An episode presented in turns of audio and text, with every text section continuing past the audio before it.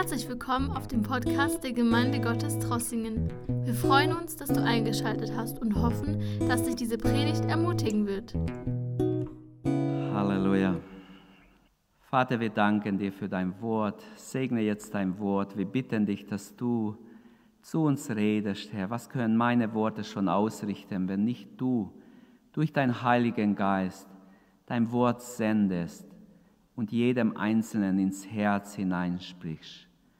Tu es, Herr. Sprich zu uns heute Morgen. Offenbare dich uns durch dein Wort. Sende dein Wort und mach gesund und rühre Menschen an und gib Hoffnung da, wo Hoffnungslosigkeit herrscht. Amen. Ich lese Gottes Wort für diese schwierige Zeit und mein Thema wird auch sein, Gottes Reden in schwierigen Zeiten. Ich lese Gottes Wort aus Daniel 5, Verse 22 bis 30. Ihr könnt gerne eure Bibeln zu Hause aufschlagen, damit ihr den Text vor euch habt. Daniel Kapitel 5, Verse 22 bis 30. Daniel, der Prophet im Alten Testament, der eine ganz besondere Botschaft hatte an den König Belshazzar. Aber du, Belshazzar, hast daraus nichts gelernt, obwohl du als sein Sohn alles wusstest. Du bist genauso überheblich wie er. In deinem Hochmut hast du den Herrn des Himmels missachtet und dir die heiligen Gefäße holen lassen, die aus seinem Tempel stammen. Dann hast du mit den führenden Männern, mit deinen Frauen und Nebenfrauen Wein daraus getrunken und Loblieder auf deine Götter angestimmt. Dabei können diese Götter weder sehen noch hören.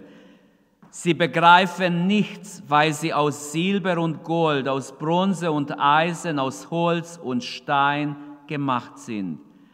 Aber den Gott, der dein ganzes Leben in seiner Hand hat und deine Schritte lenkt, ihn willst du nicht ehren. Deshalb ließ er die Hand erscheinen und diese Worte an die Wand schreiben. Daniel gibt auch die Deutung der aramäischen Worten, Vers 25, das Geschriebene lautet aber Mene, Mene, Tekel, Ufasin. Männer bedeutet gezählt. Die Tage deiner Herrschaft sind gezählt. Gott setzt ihnen ein Ende.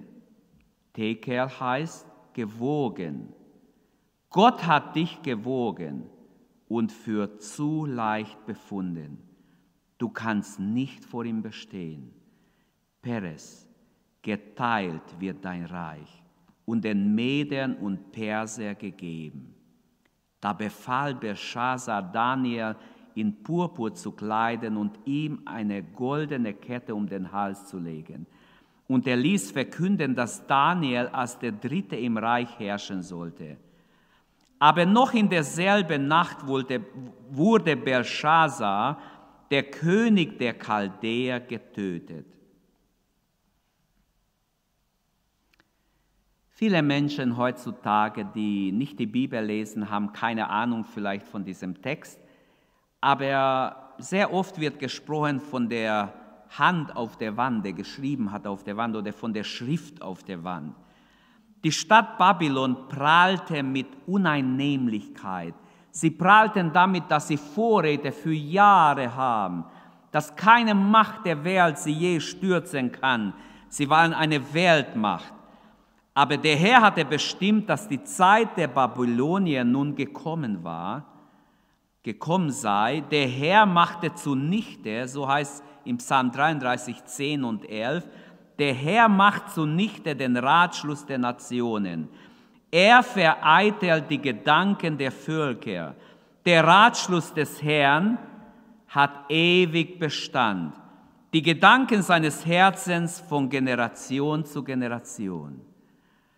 Die Menschen planen, denken was aus, aber sie vergessen, dass sie abhängig sind von Gott. Daniel Kapitel 5 enthält mehrere große Gedanken. Ich möchte sie kurz skizzieren und dann auf einen Gedanken eingehen. Zuerst haben wir im Verse 1 bis 4 die Sünden Belshazzars, die Gottes Gericht herausgefordert haben. Verse 1 bis 4 zeigen drei große Sünden des Königs. Ausschweifung, auch wir sollten uns vor diesen Sünden absolut schützen. Ausschweifung, Gleichgültigkeit, Respektlosigkeit Gott gegenüber und den Geräten gegenüber, die aus Gottes Tempel geholt wurden. Dann ab Vers 5 bis 9, der Herr kündigt Gericht an. In, in den Versen 10 und 12, selbst die Königsmutter missachtet das Gericht. Und dann haben wir Daniel, kommt in die Szene ab Vers 13 bis 29. Daniel offenbart durch den Heiligen Geist, was eigentlich geschieht. Der König blickt es gar nicht mehr, was geschieht, denn er hat keine Weisheit von Gott. Er ist zwar der König noch von einer Weltmacht, aber er zittert am ganzen Körper, weil er sieht, dass Gott etwas tut, aber er versteht es nicht. Daniel beschreibt das Gericht und dann die letzten zwei Verse zeigen uns, dass Gott noch in der gleichen Nacht zuließ, dass dieser König getötet wird, also die Weltmacht Babylon fällt und eine zweite Weltmacht, wie Daniel schon im Kapitel 2 vorausgesagt hat, folgt nach Babylon. Und jetzt möchte ich auf diese Passage, die ich gelesen habe, eingehen. Daniel weist den König zurecht, wenn wir so haben wollen. Daniel begegnet dem König respektvoll, aber er fürchtet sich nicht, ihm die Wahrheit zu sagen. Aber du, Belshazzar, hast daraus nichts gelernt. Dein Vater wurde von Gott gerichtet, in anderen Worten. Du warst Zeuge, wie er sieben Jahre lang Gottes Gericht über sein Leben hatte. Und du hast nichts daraus gelernt obwohl du als sein Sohn alles wusstest. Du bist genau so wie er überheblich geworden. Und warum nicht dürfen wir auch heute allen Menschen, die in, in bestimmte Positionen sind, auch sagen, dass Hochmut Sünde ist, dass Gott einen hochmütigen Blick hasst, dass Gott es nicht für gut achtet, wenn wir hochmütig werden. Das gilt allen Menschen, auch den Regierungen, auch den Regenten, auch Menschen, die in höhere Positionen stehen. Auch wir müssen das Amt respektieren, denn in Römer 13 einsteht, es ist keine staatliche Macht außer von Gott und die bestanden sind von Gott verordnet. Unsere Rede soll gesund sein nach Titus 2.8 und unanfechtbar. Belshazzar, du hast nichts gelernt, sagt Daniel, aus der Geschichte, aus der Vergangenheit. Und wer aus der Geschichte nichts lernt, ist verurteilt, die Geschichte zu wiederholen. Der Kardinalvorwurf des Königs Daniels ist in den Worten erhalten, du aber, Belshazzar, hast dein Herz nicht gedemütigt, obwohl du all das wusstest, du hättest dich demütigen sollen und erkennen sollen, dass alles von Gott abhängt, nicht von dir als König. Aber du hast dich nicht gedemütigt. Müssen wir als Diener Jesu nicht auch alle heute aufrufen, demütigt euch vor Gott. Alle sollen sich demütigen. Von klein bis groß, alle müssen wir uns demütigen. Jeder einzelne von uns. Selbst unsere Regierung sollte jetzt sich demütigen vor Gott. Alle Politiker sollten sich demütigen vor Gott. Alle Gläubige sollten sich demütigen, erst recht vor Gott. Wir alle, alle Pastoren, alle, äh, die Jesus nachfolgen, wir stehen an einer wichtigen Kreuzung, auch in der Geschichte, wenn ich so sagen darf. Wir sind an einem Scheideweg, der unsere Zukunft zum Guten oder zum Bösen verändern kann. Europa und die ganze westliche Welt war ja auf biblische Grundlage aufgebaut worden. Aber Europa verlässt dieses Fundament. Wie Mangalwadi in seinem Buch, das Buch der Mitte, schön beschreibt, Europa verlässt dieses Fundament der Bibel. Deutschland und Europa hat nicht nur Gott aus dem öffentlichen Leben ausgeschlossen, sondern das Wort Gottes mit Füßen getreten. Mit Füßen getreten, denn das, was im Wort Gottes als ein Gräuer genannt wird, wird in Deutschland und Europa von oben her von führenden Politikern gut geheißen. Jesaja warnt in Jesaja 5,20, weh denen, die Böses gut und Gutes böse nennen, die aus Finsternis Licht, aus Licht Finsternis machen, die aus Sauer süß und aus süß sauer machen. Paulus schreibt in Römer 1 ab Vers 18, der Zorn Gottes wird vom Himmel herab offenbart werden über alle Gottlosigkeit und Ungerechtigkeit der Menschen, die die Wahrheit durch Ungerechtigkeit niederhalten. Und jetzt erklärt Paulus, die Ungerechtigkeit der Menschen besteht darin, dass sie vom Schöpfer abgekehrt sind.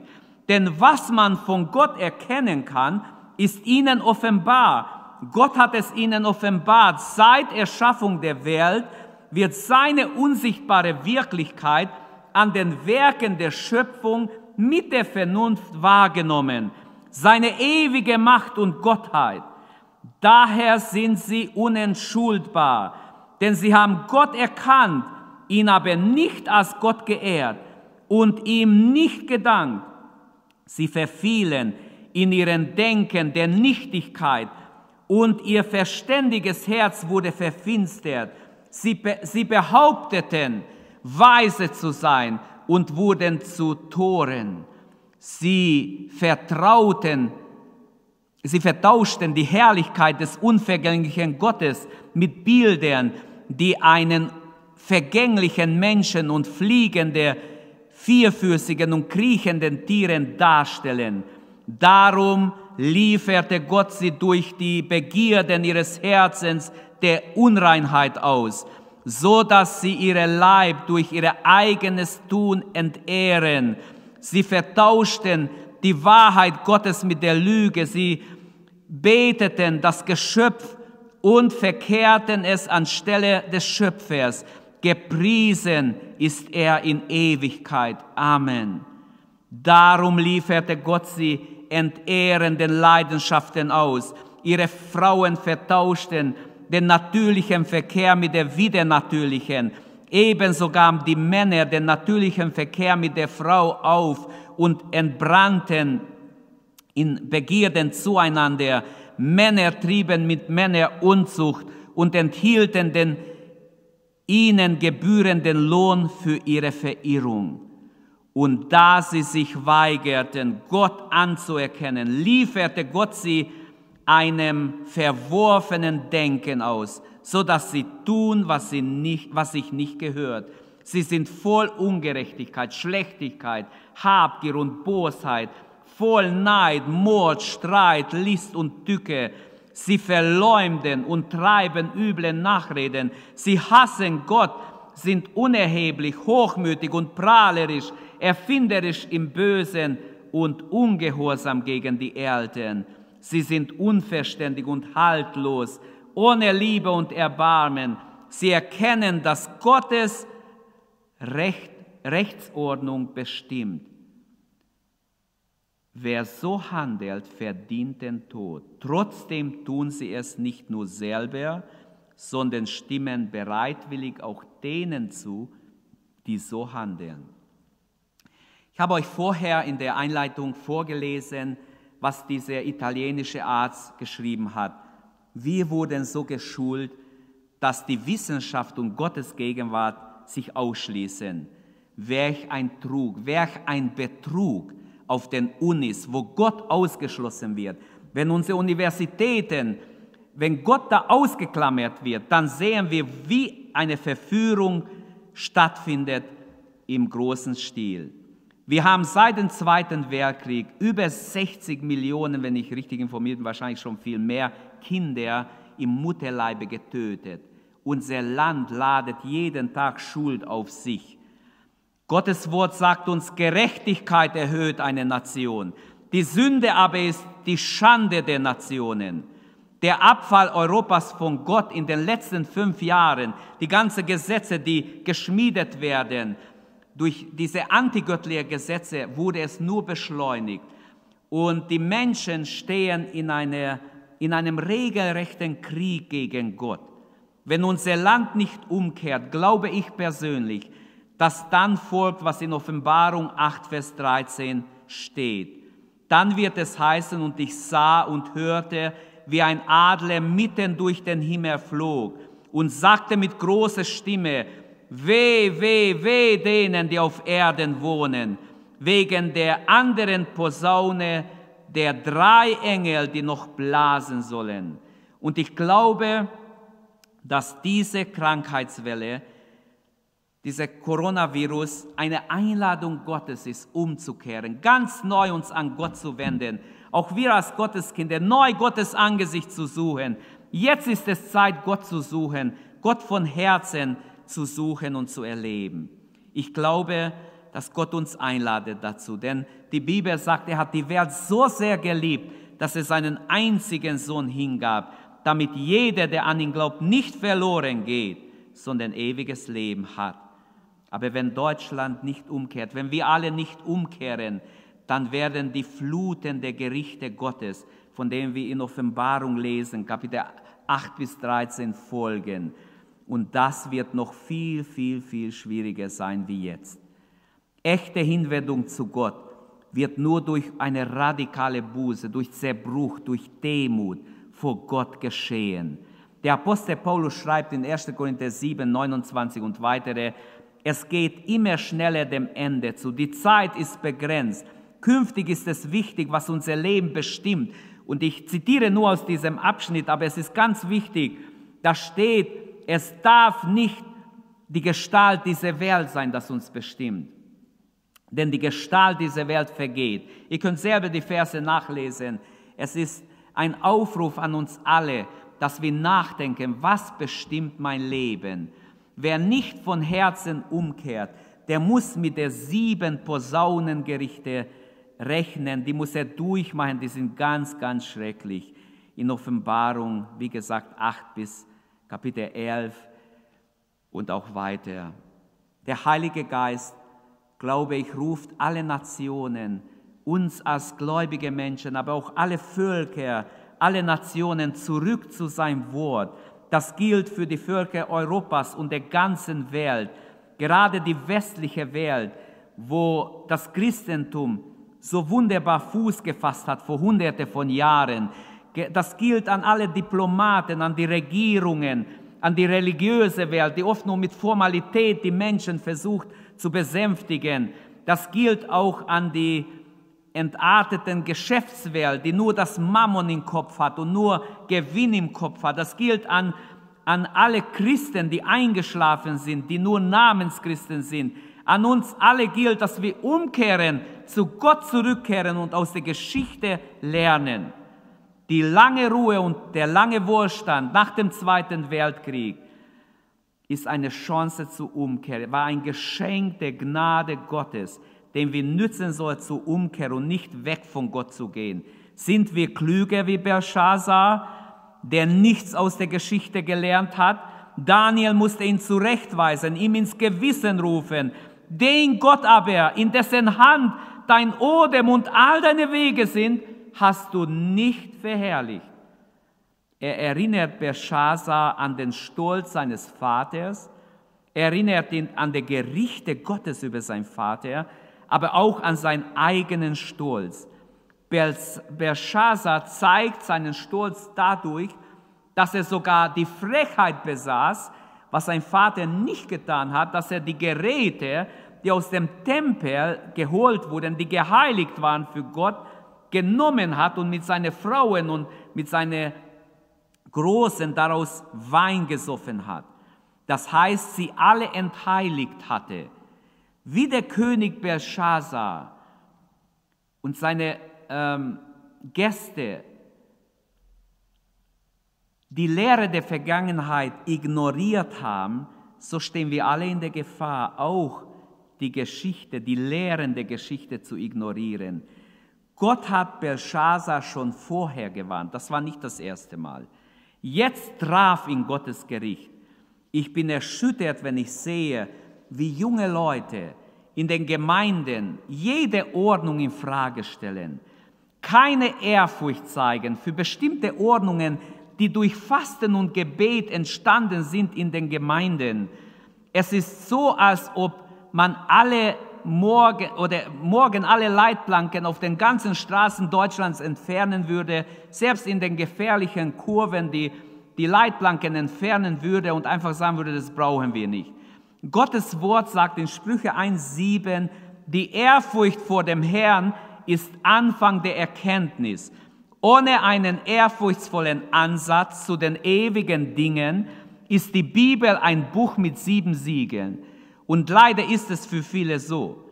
Aber in Sprüche 25, 14 erinnert uns David, das Geheimnis des Herrn ist unter denen, die ihn fürchten.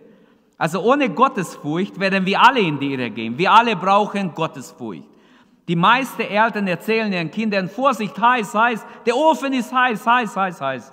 Und trotzdem langen die meisten Kinder doch irgendwann hin und merken, es ist tatsächlich heiß. In Kolosse 2, 3 lesen wir, wie Paulus schreibt, in Christus sind alle Schätze der Weisheit und Erkenntnis verborgen. Und Paulus schreibt an die Korinther, 1. Korinther 1,30, Christus, der Gekreuzigte, ist uns gemacht zu Gottes Weisheit. Wir brauchen Weisheit. Wir sollten Ehrfurcht vor Gott haben. Daniel erinnert Belshazzar an die übernatürliche Schrift. Er legt es ihm aus. Mene, mene, tekel, ufasin. Mene bedeutet gezählt. Die Tage deiner Herrschaft sind gezählt. Gott setzt ihnen ein Ende. Deine Tage sind gezählt. Belshazzar, er amüsierte sich noch gerade mit seinen Frauen und Nebenfrauen und seinen großen, seinen äh, ähm, Leuten, die um ihn waren, bei Wein und gute Laune. Er ahnte nicht, dass sein Königreich schon in diese Nacht beendet wird. In der Regel fehlen uns nicht die guten Vorsätze, aber oft fehlen uns, fehlt uns die Kraft, dass wir sie umsetzen. Und wenn Daniel hier aufruft, zur Umkehr, Gott zu fürchten, dann sollten wir das nicht nur als einen Vorsatz nehmen. Wenn der Heilige Geist uns zur Umkehr ermahnt, lasst uns gehorchen. Das, was Belshazzar sah, hatte ihm viele Fragen aufgeworfen. Er sah diese Hand schreiben auf der Wand. Er kann es nicht deuten. Er ist so erschrocken. Er zittert am ganzen Körper was für eine Hand war das? Wer schreibt da? Was hat er geschrieben? Was bedeutet es? In dieser Geschichte war ein, Erschreck, ja, ein schreckliches Geheimnis enthalten. Äh, wie wenn er schon ahnen würde, es ist etwas für ihn, aber er versteht es nicht, was es ist. Und Belshazzar hat da, wo, wo, wo er Zeit hatte, die Zeit nicht genützt, um sich zu Gott zu kehren, um Gott anzubeten. Nein, er hat sich einfach amüsiert in sein Leben, einfach sein, seine Zeit verplempert. Seine Vergangenheit taucht plötzlich vor ihm auf, seine Sünden, seine ungerechte Tat. Denn Gott, der dein ganzes Leben in seiner Hand hat und deine Schritte lenkt, dein Odem in seiner Hand hat, ihn hast du nicht geehrt. Daniel sagt, mit deiner Sünde hast du Jahwe, den Gott Israels, herausgefordert. Belshazzar zittert jetzt und er hat nicht mal Vergebung. Daniel kann ihm nicht Vergebung zusagen. Es war zu spät. Mene, mene. Deine Tage sind gezählt. Gott zählt auch heute Morgen, auch unsere Tage, auch meine Tage. Auch unser Leben ist auf Gottes Waage. Viele Menschen zeigen den gleichen Stolz wie dieser König Belshazzar. Viele Christen sogar sind eingebildet und stolz. Möge heute der Heilige Geist uns alle zu echter Demut ermahnen und uns aufrufen, dass wir uns von Herzen demütigen. Wir haben keinen Grund, stolz zu sein. Wenn der ewige Gott sich gebeugt hat, seinen Sohn gesandt hat, der ein demütiger Mensch wurde auf der Erde, habe ich keinen Grund, hast du auch keinen Grund, stolz zu sein. Man kann die Gnade Gottes vergeblich empfangen. Die Wiederholung des Wortes Mene, Mene zeigt an, dass Gott das Ende des Reiches verfügt hat. Und wenn Gott es verfügt hat, kann Daniel nichts mehr ändern, können wir nichts ändern. Die Tage Babylons waren gezählt. Und jetzt kommt das Darum Gottes mit einem Wort. Als du nicht daran gedacht hast und als du es nicht für möglich gehalten hast, da hat Gott gesprochen. Gezählt, gezählt, gewogen. Und jetzt wird geteilt. Und diese drei Worte bezeichnen und beschreiben ganz genau und unabänderlich die geltende göttliche Weltordnung. Über alle Völker, über alle einzelnen Menschen gilt dieses Wort, über mein Leben, über dein Leben. Der erste Gerichtsakt wird nun eingeleitet mit einem wiederholten gezählt, gezählt. Mene, Mene. Ganz bewusst hatte sich Belshazzar entschieden, sich vor der Gerichtssprache Gottes im Leben seines Vaters nicht zu beugen. Und jetzt trifft ihn Gottes Gericht.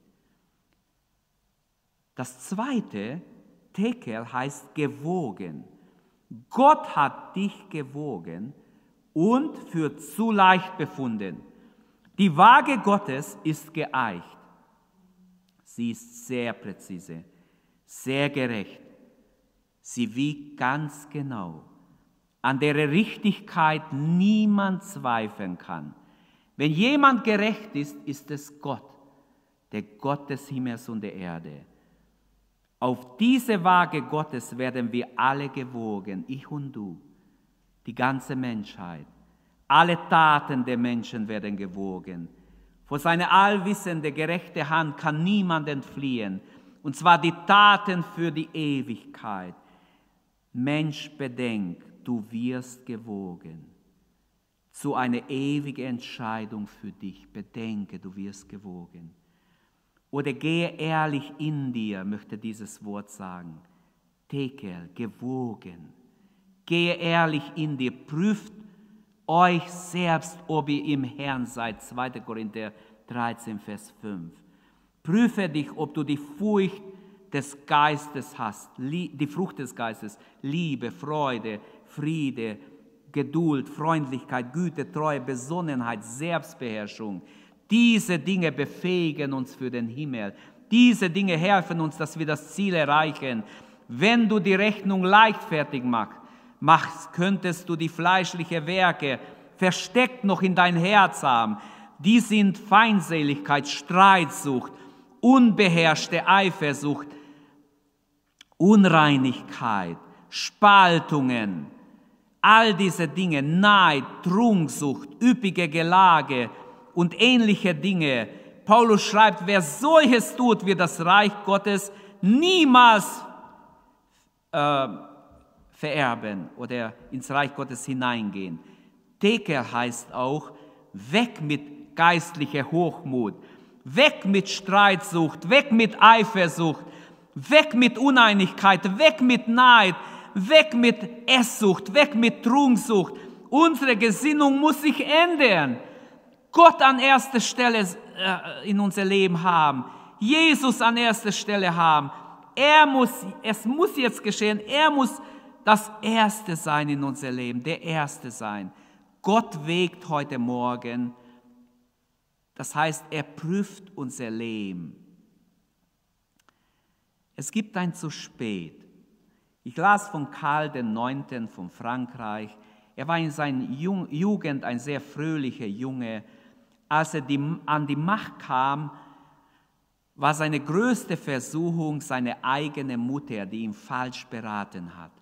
Seine Mutter hasste die Hugenotten und sie hat ihm geraten, die Hugenotten alle zu, auszurotten, zu ermorden. Da war Karl IX. noch sehr dagegen. Er hat zu seiner Mutter gesagt, das sind meine besten Untertanen, meinen treuesten Untertanen das war seine Antwort.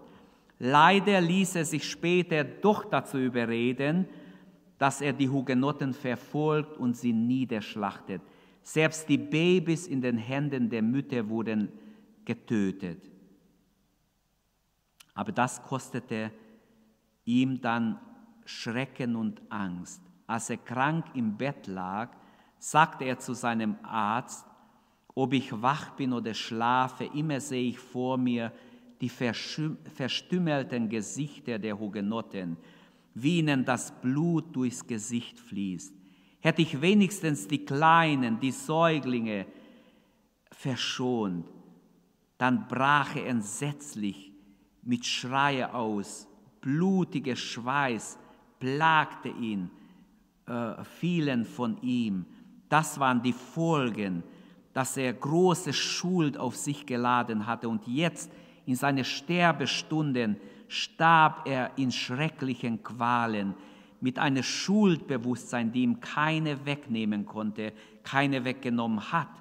Natürlich hätte es für ihn Vergebung gegeben, wenn jemand, der selber wiedergeboren war und Vergebung gehabt hat, zu ihm gekommen wäre. Der zweite Gerichtsakt bedeutet, du bist gewogen und zu leicht erfunden worden. Belshazzar konnte den Anspruch Gottes nichts entgegensetzen. Da fehlte etwas Gewicht in sein Leben. Tekel zeigt an, dass der König selbst von Gott gewogen und als zu leicht befunden wurde. Was würde Gott heute sagen, wenn er mein Leben, wenn er dein Leben auf die Waage stellt? Was würde er zu uns sagen? Zu leicht gefunden? Ich muss dich verwerfen? Und das bringt uns zum dritten Wort, Peres, das eine Doppelbedeutung trug, geteilt und Persien. Es ist ein Wortspiel, das schon andeutet, die zweite Weltmacht folgt. Auch heute Morgen, während ich noch rede, ist Gottes Waage aktiv, das glaube ich. Und für mich und für dich, Gott wiegt, auch heute Morgen. Ufasin bedeutet geteilt. Dein Reich wird unter die Meder und Perser aufgeteilt. Ufasin, du bist von Gott getrennt. Oder man könnte es auch übersetzen, rechne mit Ehrfurcht ab.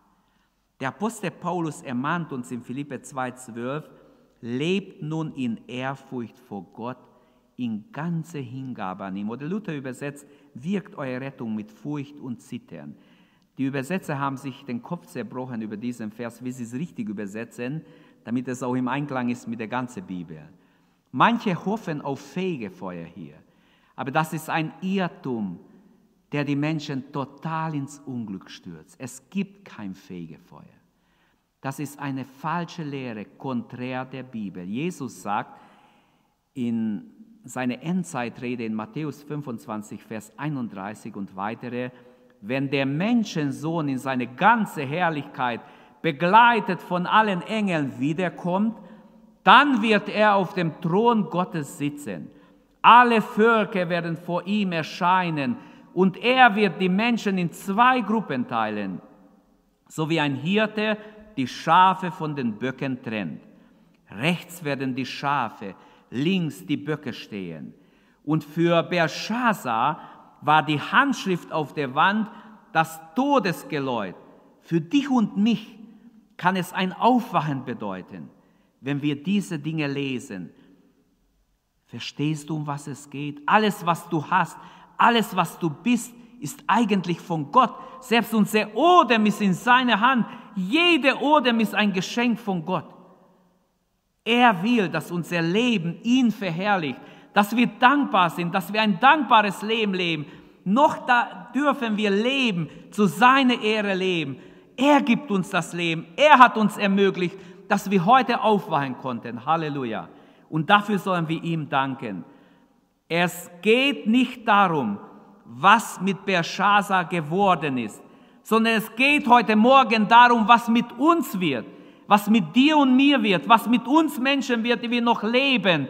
Gott hat dir eine bestimmte Zeit gegeben. Gott hat dir bestimmte Dinge anvertraut. Und das bedeutet, dass wir Gott als Geber, als Erhalter, als Schütze sehen sollen. Alles hängt von ihm ab. Auch wenn uns Dinge anvertraut sind, brauchen wir Gott jeden Tag, um richtig mit diesen Dingen umgehen. Belshazzar, er hat es nicht verstanden. Er hat Gott ausgeschlossen, ausgeklammert. Er wollte sein Leben ohne Gott leben. Aber wir, für uns hat Gott seinen Sohn gegeben. Gott gab seinen Sohn, damit jeder, der an ihn glaubt, nicht verloren geht. Gott zerteilt auch heute. Das heißt, er zerschlägt Leben. Ufasin ist ein Wortspiel, gepersert könnte man es wörtlich übersetzen. Das heißt, den Persern gegeben. Damals war es so, und die Bibelausleger sagen, das ist so ein Wortspiel, den Daniel auch mit benutzt hier. Belshazzar hatte keine Bibel. Er könnte am Tag des Gerichts aufstehen und manche von uns verurteilen, weil wir das Alte und das Neue Testament haben. Nachdem Daniel dies gesagt hatte, befahl Belshazzar, dass man ihn ehrt, ihn zum dritten Mann im Königreich macht. Und seine Großen haben, ihn, haben auf ihn gehört. Sie haben Daniel versucht zu ehren. Ähm, aber er fand keinen Raum zu Buße, denn es steht noch in der gleichen Nacht. Die Feinde waren ja schon an den Toren Babylons, was sie gar nicht gemerkt haben vom lauten Weintrinken. Sie haben gar nicht gemerkt, dass sie den Fluss ausgetrocknet haben und dass sie dabei sind, ins, in die Stadt hinein zu marschieren. Aber als Daniel Belshazzar gegenüberstand, konnte er keinen Ausweg mehr anbieten. Die prophetische Warnung in den Worten Daniels an, an Belshazzar lautet, jeder, der ohne Gott und ohne Gottes Erlösung lebt, wird auch ohne Gott sterben und ohne seine Erlösung. Und das ist die Hölle, nicht Fegefeuer. Das ist ewig getrennt sein von Gott. Und dazu, das ist etwas Schreckliches, dazu sollte es bei niemand kommen. Jeder sollte ehrlich umkehren. Wolfgang Kühnet schreibt, und ob der Glaube oder der Unglaube recht hat, wird sich letztendlich beim Kommen Jesu zeigen und entscheidend zeigen. Bis dahin bleiben wir anfechtbar. Wir sind Wartende. Bis dahin müssen wir glauben. Doch mit seinem Kommen läuft dann die ganze Bibel zusammen. Aber wir wollen lieber zu Tode hoffen, als ohne Glauben verloren gehen. Finde ich sehr gut zusammengefasst.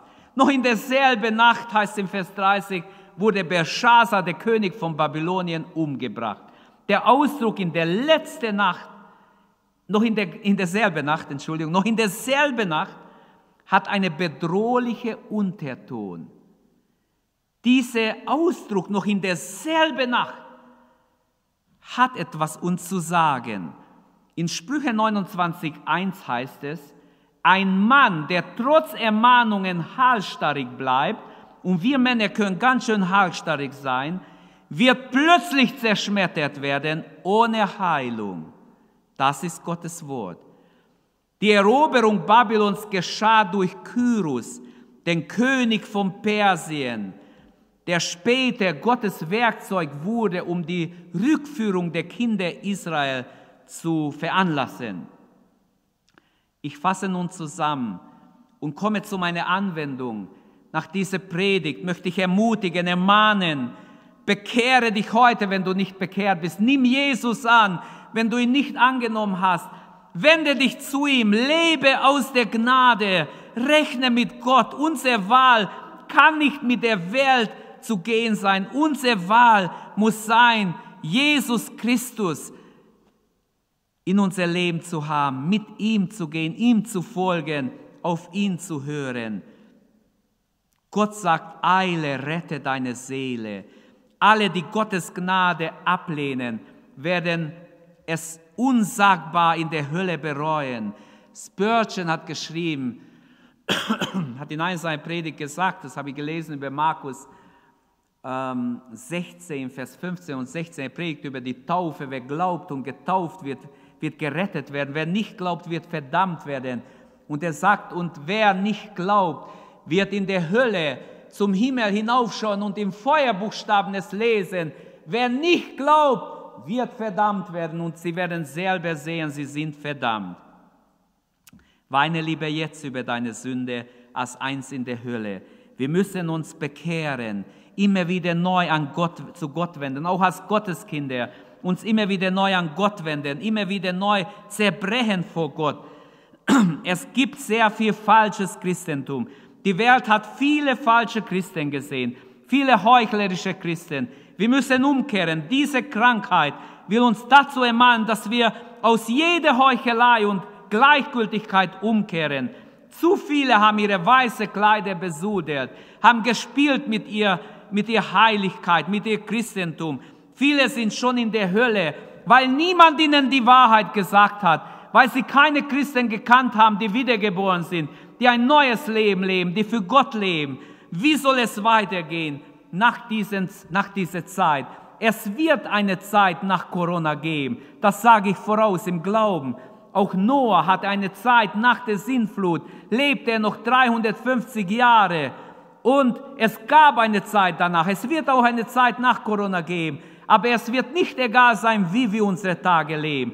Jesus Christus ist derselbe gestern, heute, in alle Ewigkeit. Er, der wollte, dass seine Kinder brennend sind, dass sie nicht lauwarm sind, sondern brennend für ihn sind. Er will es immer noch.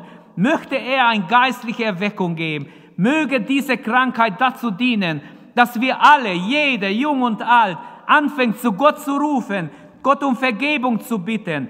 Denn Gott verheißt in seinem Wort in 2. Chronik 7, 14, wenn mein Volk, das über meinen Namen genannt ist, sich demütigt, dass sie beten, mein Angesicht suchen und sich von ihren bösen Wegen bekehren, so will ich vom Himmel her hören und ihre Sünden vergeben und ihr Land heilen. Sie sollen nun meine Augen, so sollen nun meine Augen offen sein und meine Ohren aufmerken auf das Gebet an dieser Stätte. Gott möchte Deutschland heilen, Europa heilen von all das Böse. Gott möchte Erweckung geben, das glaube ich von ganzem Herzen. Sein Herz schlägt immer noch für Erweckung. Jesus wird bald kommen. Nicht bald, sehr, sehr bald. Das ist wahrscheinlich die richtige Version jetzt. Jede Generation braucht eine geistliche Erweckung. Im Text hier in dieser Vers 2. Chronik 7, 14 steht deutlich, wenn mein Volk, das nach meinem Namen genannt ist, das sind die Christen, die, die Jesus schon folgen, sich demütigen, wenn sie beten, wenn sie mein Angesicht suchen, wenn sie umkehren von ihren bösen Wegen, dann verspricht Gott, so werde ich vom Himmel her hören und ihr Sünde, ihr Sünden vergeben, ihr Land heilen. Möge es so sein, möge Gott uns erhören, möge Gott uns dies schenken, möge Gott unser Land neu heilen, uns alle heilen, von alle Abirrungen, von alle Hochmut, von alle Desinteresse, von alle Gleichgültigkeit. Möge der Heilige Geist uns erwecken persönlich und die ganze Gemeinde, alle Christen im ganzen Lande, in ganz Europa. Und wir wollen jetzt beten, dass Gott das tut. Wir wollen ihm alle Ehre geben. Es ist Gnade, dass wir noch leben dürfen. Herr, wir danken dir dafür. Wir danken dir, dass du mitten unter uns bist, auch wenn wir getrennt sind. Da, wo jeder Einzelne ist, wo zwei eins werden, hast du verheißen, da bist du mitten unter ihnen. Ich rühme deinen Sieg und danke dir, dass wir dem Geist der Hochmut widerstehen dürfen im Namen Jesu, der sich so ausgebreitet hat, auch unter deine Kinder. Das Zerbruch und Demut uns kennzeichnet als deine Kinder, dass wir nicht stolzieren und besser sein wollen wie die andere, dass es aufhört in dein Haus, dass wir eine Elitetruppe bilden wollen, dass wir besser sein wollen wie die andere, sondern dass wir uns demütigen und Jesus ähnlich werden wollen. Im Namen Jesu bitte ich dich, Vater, erbarme dich über uns, erhöre uns, hilf uns in diese Not umzukehren und Christen zu sein, die von ganzem Herzen dir folgen, sich demütigen vor dir. Segne jeden Einzelnen, der entmutigt ist. Ermutige deine Kinder. Ermutige die, die noch nicht dich im Herzen haben. Rette viele Menschen in diesen Tagen. Strecke deine Hand aus, wie dieser atheistische Arzt, der sich bekehrt hat im Krankenhaus in Italien. Rette noch viele. Lass deine Herrlichkeit sich offenbaren. Wir beten, Herr, um dein Segen in Trossingen, in der ganzen Umgebung, in unser ganzes Land, in, in ganz Europa, in der ganzen Welt, überall, wo deine Kinder heute sich versammeln zum Gebet. Lass den Himmel offen sein. Herr, höre unsere Gebete. Vergib unsere Schuld. Vergib uns alle unsere Schuld, Herr, und heile unser Land. Wir bitten dich auch für die Politiker, für die leitenden Männer und Frauen unseres Landes, Herr. Gib ihnen Weisheit für die Ärzte, gib ihnen Weisheit, Herr. Schütze auch sie, Herr, für alle, die, die irgendwo in ein, in eine Stelle sind, die uns dienen, Herr. Wir beten, halte deine Hand über sie, halte diese Virus zurück, Herr. Stoppe du diesen Virus. Ich bitte dich, Vater, im Namen Jesu und damit auch die Gottlosigkeit, dass es aufhört, dass wir anfangen, dich zu suchen, dass wir einander schätzen, einander füreinander dankbar sind, einander segnen in deinem Namen. Halleluja. Gelobt sei dein Name, Herr. Wir ehren und preisen dich und danken dir, dass du ein Gott der Wunder bist, dass wir mit dir rechnen dürfen. Herr, wie Abraham gefleht hat über Sodom, so flehen wir, Herr, halte diese Krankheit zurück, auch in unser Land, Herr auch in unserer Stadt, in unsere Familien. Im Namen Jesu, wir stellen uns unter dein Blut bewusst, Herr, und beten um Gottes Schutz über unser Leben.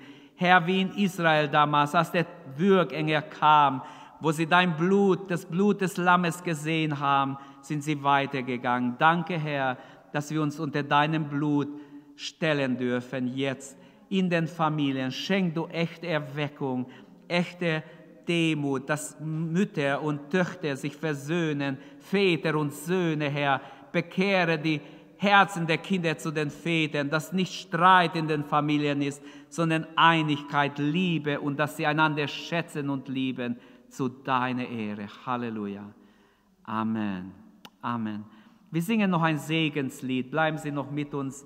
Bleibt noch mit uns. Wir singen ein Segenslied ein Segenslied. Wir brauchen den Segen Gottes und so wünschen wir äh, Gottes Segen für die nächsten Tage. Mittwoch, so Gott wir, werden wir wieder live senden und wollen uns ermutigen mit Gottes Wort.